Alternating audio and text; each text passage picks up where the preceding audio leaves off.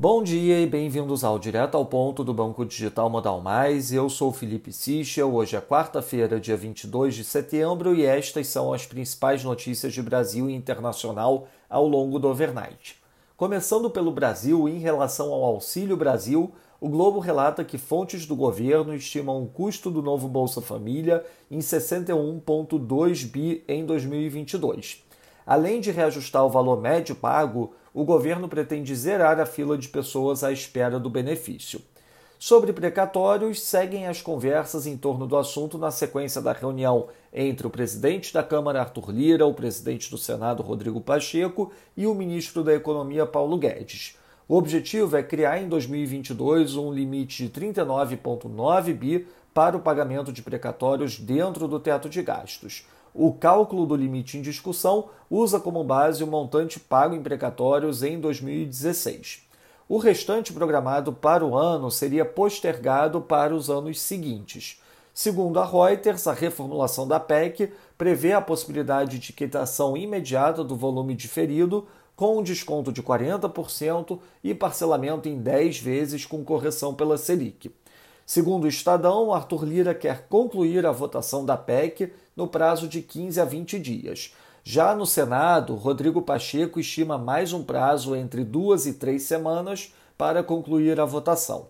Sobre a reforma administrativa, o deputado Arthur Maia deve promover um enxugamento na PEC e acabar com o privilégio dos futuros juízes e promotores do MP para viabilizar a aprovação do projeto hoje pela comissão especial. As mudanças foram discutidas em reunião com os partidos governistas. Caso a sessão da comissão especial seja realizada hoje, a intenção é levar a reforma ao plenário na semana que vem. Em relação à economia, o autor do PL 2541 de 2021, líder da bancada do DEM, deputado Efraim Filho, disse aos nossos parceiros do Brasil Alta Frequência que a proposta que prorroga a desoneração da folha de pagamento de 17 setores deve ser votada na CCJ só na semana que vem. Sobre política, a executiva do DEM deu um passo decisivo para sacramentar a fusão com o PSL e ontem aprovou por unanimidade a realização de uma convenção nacional em que deverá bater o martelo sobre o assunto. Já Rodrigo Pacheco convocou sessão do Congresso Nacional para segunda-feira. Oficialmente, os projetos da sessão ainda serão divulgados, mas a expectativa é de que o veto de Bolsonaro às federações partidárias seja analisado e derrubado. Sobre a crise hídrica, o governo federal está acelerando a entrada em operação de algumas usinas e linhas de transmissão. A ANEL tem rodado o setor para tentar antecipar o funcionamento do máximo possível de usinas e linhas de transmissão no sistema brasileiro. Em agosto e setembro foram autorizados 2.354 megawatts de potência instalada. Passando para o setor internacional, nos Estados Unidos, o House voltou a lei para financiar o governo até o dia 3 de dezembro e suspensão do limite do endividamento até o final do ano que vem. Na zona do euro, Müller do ECB afirma que a autoridade monetária discutirá elevar o QI quando o PEP acabar, o que deverá ocorrer em março, segundo as suas projeções. Já na Alemanha, o IFO reduziu as projeções de crescimento do país de 3,3% para 2,5% em 2021, mas elevou do ano que vem de 4,4% para 5,1%. As alterações foram motivadas principalmente por problemas nas cadeias produtivas globais. A respeito disso, uma pesquisa da Bloomberg indica que o tempo de espera para semicondutores aumentou seis dias para 21 semanas. No Japão, o BOJ manteve todos os parâmetros de política monetária inalterados, conforme o esperado. Já na China, o PIBOC injetou 120 bi de yuan no dia, sendo metade via ripples de 7 dias e metade via ripples de 14 dias. Levando em consideração os vencimentos de ontem, a injeção líquida foi de 90 bi.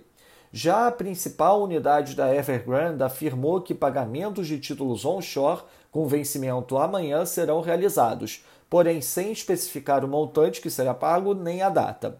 Uma reportagem da Asia Markets indica que a Evergrande pode ser reestruturada em três empresas separadas em um acordo que permitiria o controle do governo chinês sobre a companhia.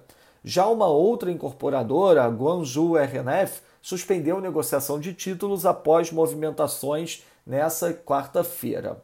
Ainda sobre a Evergrande, o Dabel do RBA afirmou que a autoridade monetária tem gasto tempo avaliando a situação. Em sua visão, as autoridades chinesas podem permitir um default limitado. Já a Gita Gopinath do FMI disse que o governo chinês tem ferramentas e espaços para evitar que a Evergrande vire um risco sistêmico. Na agenda do dia, destaque evidentemente para a decisão do Fed hoje às três da tarde, seguida da conferência de imprensa de Jerome Powell às três e meia. Nossa expectativa é que os DOTs de 2022 permaneçam com a mediana sem mostrar elevação de juros. Depois do fechamento aqui no Brasil, divulgação do comunicado do Copom, nossa expectativa de um aumento da taxa Selic de 1%. Ao longo do overnight, teremos ainda a divulgação dos PMIs na zona do euro e no Reino Unido. Nos mercados, o dólar index no momento avançando 0,03%, o peso mexicano avança 0,26% e o rand sul-africano avança 0,46%. No mercado de juros, o título americano de 10 anos abrindo 1 basis point, enquanto o Bund, título alemão de 10 anos, opera flat. No mercado de ações, o S&P Futuro avança 0,59%, já no mercado de commodities, o WTI avança 1,38%, enquanto o Brent avança 1,14%. Essas foram as principais notícias do overnight. Um bom dia a todos. Até o nosso próximo podcast da Tal Ponto, do Banco Digital Modal Mais, amanhã.